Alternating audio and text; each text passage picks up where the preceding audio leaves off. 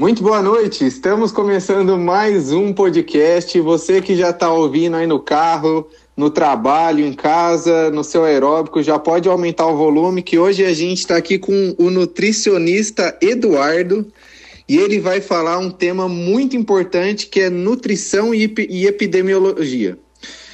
Eduardo, fala um pouco mais para a gente sobre qual que é a importância e como que foi a transição nutricional do, da alimentação do povo brasileiro nos últimos anos.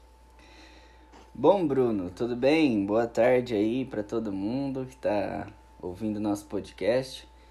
É muito importante falar sobre esse assunto. Então, a gente sabe que a alimentação ela está muito relacionada com a nossa saúde, né, a manutenção da nossa saúde e também é, para prevenção de algumas doenças crônicas, como obesidade, doenças cardiovasculares, diabetes e câncer. São doenças é, que têm uma, uma certa agravância hoje na sociedade. Então, a gente tem que ter uma alimentação adequada, seja em quantidade, tanto em qualidade, para a gente poder ter os, nutri os nutrientes necessários para o desempenho das funções adequadas do corpo. É, a transição nutricional ele é um processo que ocorre uma inversão nos padrões de distribuição de problemas nutricionais. Então, é, uma predominância de desnutrição que a gente tinha antigamente, hoje é, mudou para uma obesidade, uma epidemia da obesidade que resulta em modificações na estrutura da dieta, no padrão de gasto energético dos indivíduos e que se correlacionam com mudanças econômicas, so sociais, culturais, demográficas e todas relacionadas à saúde. E Eduardo, é, conta mais um pouquinho melhor para a gente como que funciona essa transição nutricional no Brasil. Explica um pouquinho melhor para a gente entender isso aí.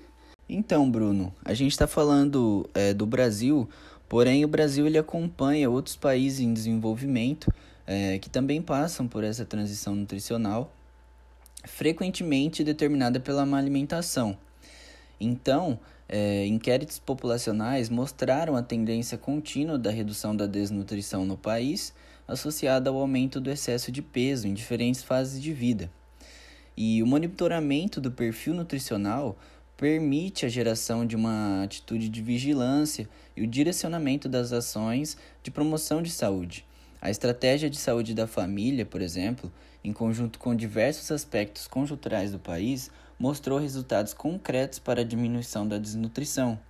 Contudo, a nossa má alimentação contribuiu de forma expressiva para o aumento da prevalência de obesidade e de outras doenças crônicas não transmissíveis, que além de ter um impacto na qualidade de vida do indivíduo, oneram significativamente o Sistema Único de Saúde.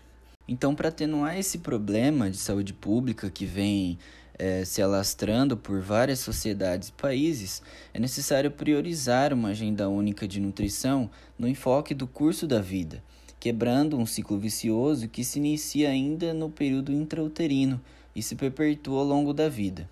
Sensacional essa entrevista aqui com o nutricionista Eduardo. Muito obrigado você que nos escutou até aqui no seu cardio, no trânsito, no trabalho, arrumando a casa. É, fique com Deus e até a próxima. Dá sua despedida aí, Eduardo.